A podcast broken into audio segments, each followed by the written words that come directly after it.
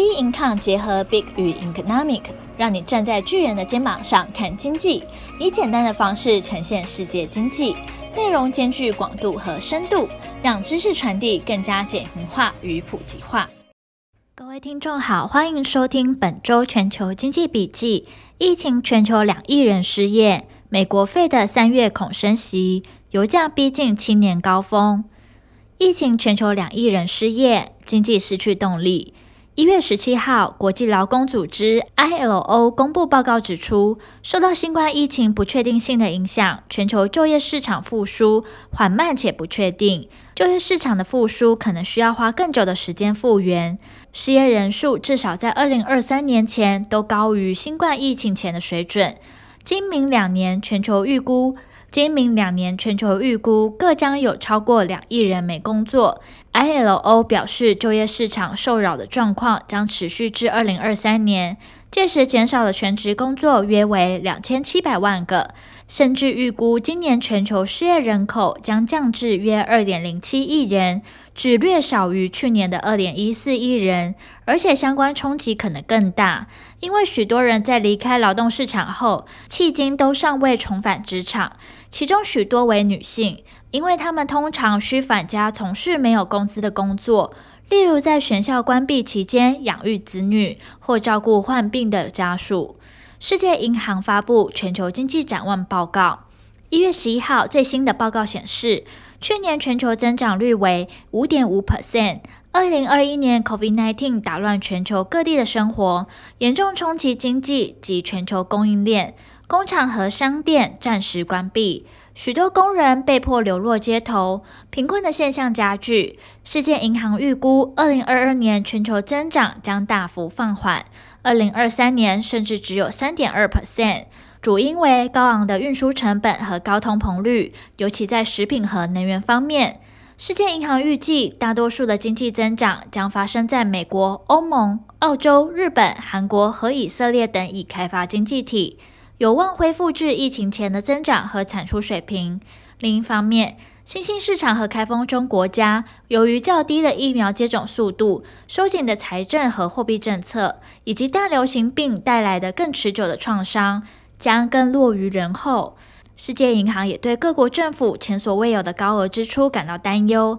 这些支出主要被用于刺激经济。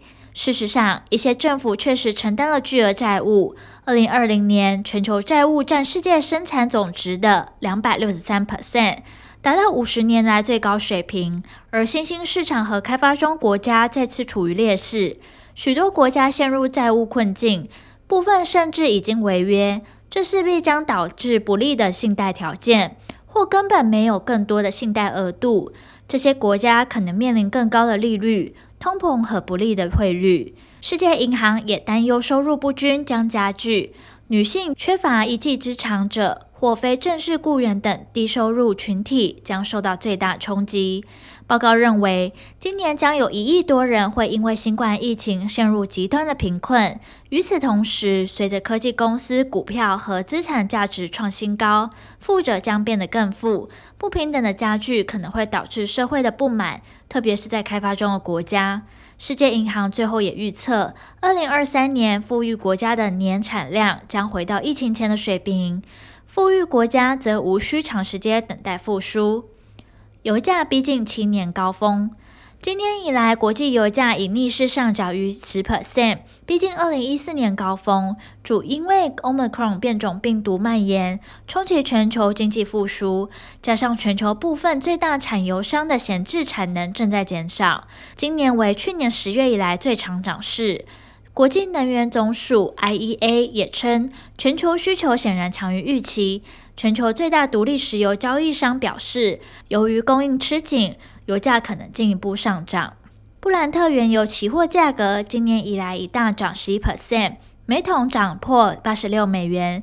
Omicron 的影响温和，提高了对今年石油需求的预期。与此同时，欧佩克国家产量下降，导致供应趋紧。与此同时，据传美国所释出的战略储油可能比白宫去年十一月宣布的五千万桶还要多。拜登总统采取行动，目的是为了打压七年来最高的汽油价格。美国费的三月恐升息。美国二零二一年消费者物价指数 CPI 上涨七 percent，创了一九八二年以来最大涨幅，是近四十年来最高峰。华尔街指出，费德花越长时间抑制高通膨，通膨心理就越可能深植于私人部门。费德为了恢复信誉，升息势在必行。因此，有越来越多华尔街经济学家都预测，费德今年升息次数可能超过三次。费德上月公布官员利率预测落点的利率点状图。费德上月公布官员利率预测落点的利率点状图显示，多数官员预估今年会三度升息一码，但越来越多官员开始认为可能会升息四次以上。费德里士沃勒则暗示，若通膨居高不下，升息四或五次可能是适当之举。大摩则预期，费德今年将升息四次，每次一码。七月宣布缩表后，将在八月启动真正的量化紧缩 QT 程序。公债与抵押贷款证券 MBS 的最高缩减上限将分别设定在两百五十亿及一百五十亿美元，九月再分别上调至五百亿及三百亿美元。而明年大摩预估费的将再升息两次，同时继续缩表。由于升息的因素，S&P 五百指数上半年可能重挫十 percent 至二十 percent。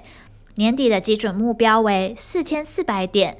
彭博资讯策略师认为，费德为展现要认真解决通膨问题的决心，可能在三月采取震撼手段，一口气升息至少两码，将降低殖利率曲线倒挂和经济衰退的风险。这将是费德自两千年五月以来升息幅度首度超过一码。近期美债市场短天期公债下跌，两年期公债殖利率二零二零年二月以来首次攀升至一 percent 以上，反映市场更加认定费德会在三月开始升息。美国公债市场周一休市后恢复交易，十年期公债殖利率最多涨两个基点至一点八一 percent，而后续的市场走势仍需要持续关注将公布的重要经济数据。本周重要经济数据公布时程将公布在 Being 官方网站上。本周全球经济笔记，我们下周见。